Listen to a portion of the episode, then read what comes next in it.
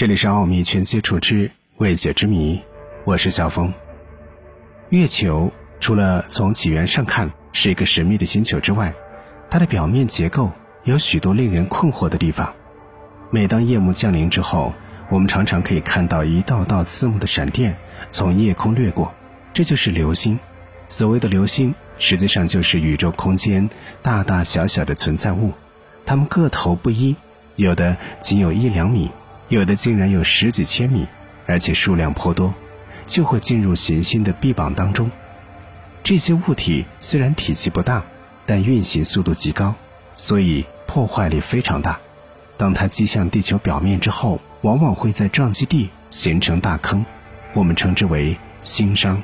由于地球有大气层作为保护，一般的流星都会在大气层当中被燃烧殆尽，陨石事件并不常见。但在没有大气层保护的星球上，天外陨石的撞击事件就会大大增加，留下麻麻点点的陨石坑，大一点叫做环形山。科学家说，月球上的环形山就是这样形成的。众所周知，由于自转速度等原因，月球永远是一面向着地球，一面背着地球。历次宇宙飞船拍回的月表照片显示，月球表面的环形山。分配的非常的不均匀，月球背面的环形山又多又密，一个挨着一个，而且月球上大多数山脉也分布在背面。月球向着地球的一面，环形山数量并不多，而且山脉也少。几大月海占据了相当大的面积，而且月海平坦的像无风时的湖面。这种地貌分配难道是自然运作的结果吗？就好像前面我们提到的环形山，就是陨石下击造成的星伤。月球的地貌明确显示，来自宇宙深处的陨石都比较集中的击在了月球的背面，而很少撞在月球的正面。为什么会这样呢？众所周知，月球像地球一样有公转也有自转，每次陨石都击在背面，令人匪夷所思。考虑到月球的年龄有五十亿或六十亿年。那么这种地貌分配就更加怪异了，比如平坦的月海丝毫没有被撞击过的痕迹，在五六十亿年的时间里都能够避开撞击，显然是难以理解的。研究者们认为，月球如果曾经穿行一条陨石带，由于自转的原因，那么来自另一方面的陨石都基本相同，绝不可能发生陨石集中袭击一面的现象。显然，月球的这种地貌不是自然形成的。就算说是环形山，它也有许多令人困惑之处。如果环形山真的像人们认为的那样是由巨大的陨石撞击而形成的，那么月球环形山本身的特点就能够不假思索地将这种说法否定掉。一九九四年，S L 九彗星撞击木星事件启示我们，宇宙星空间的撞击能量出奇的大。S L 九第一块碎片。只有直径两百米，但它却造成了一个直径一千多公里的大火球，形成了一个近万公里的暗斑。按照一般道理，陨石对行星袭击造成的破坏与陨石的质量、速度成正比。大的陨石撞击后形成的陨石坑又深又大，小陨石撞击之后形成的坑则又浅又小。然而，月球的环形山并没有遵循这样。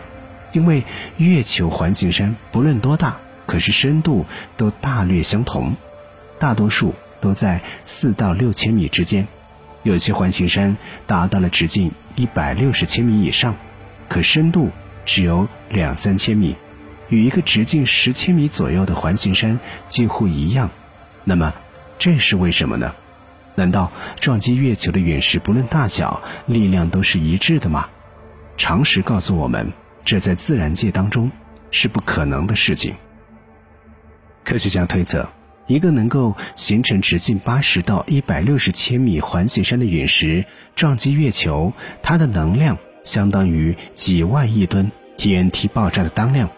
撞击月球的陨石会在月球上撞击一个深达几十千米的深坑，甚至有的科学家认为，直径超过六千米以上的陨石也会造成一个。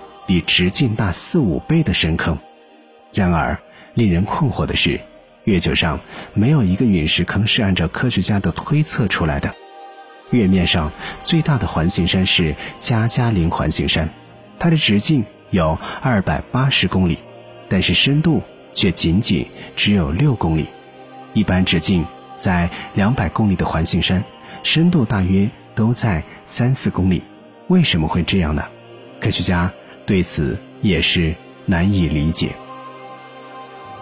还有一个问题值得一提：与月球体积相比，月球上的陨石坑大得多。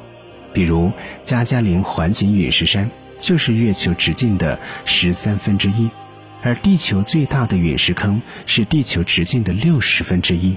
二者相比，月球的陨石坑让人惊讶，以月球这么小的个头，却承受着如此巨大的冲击力，而在冲击之下竟然没有破碎，也没有改变轨道。要知道，陨石下击是在瞬间完成的。联想起月球上两千公里以上的陨石坑，既集中又数量颇多，那就更加神奇了。面对如此分布的月球地貌，还有那些深度相当的环形山，科学家指出，以往的科学理论和各种各样的统计计算一概失去了效力。月球是宇宙飞船的假设认为，月球奇怪的环形山并不是自然形成的，而是被外星人改造而成的。它实际上是宇宙飞船最外面一层的防护层。通过对月球密度的分析计算，科学家认为，一颗较大的陨石倘若撞上这层防护层，只能形成一个最多不超过四千米的小坑。在无法科学解释月球环形山的情况下，那么月球是宇宙飞船的可能性就最为合理了。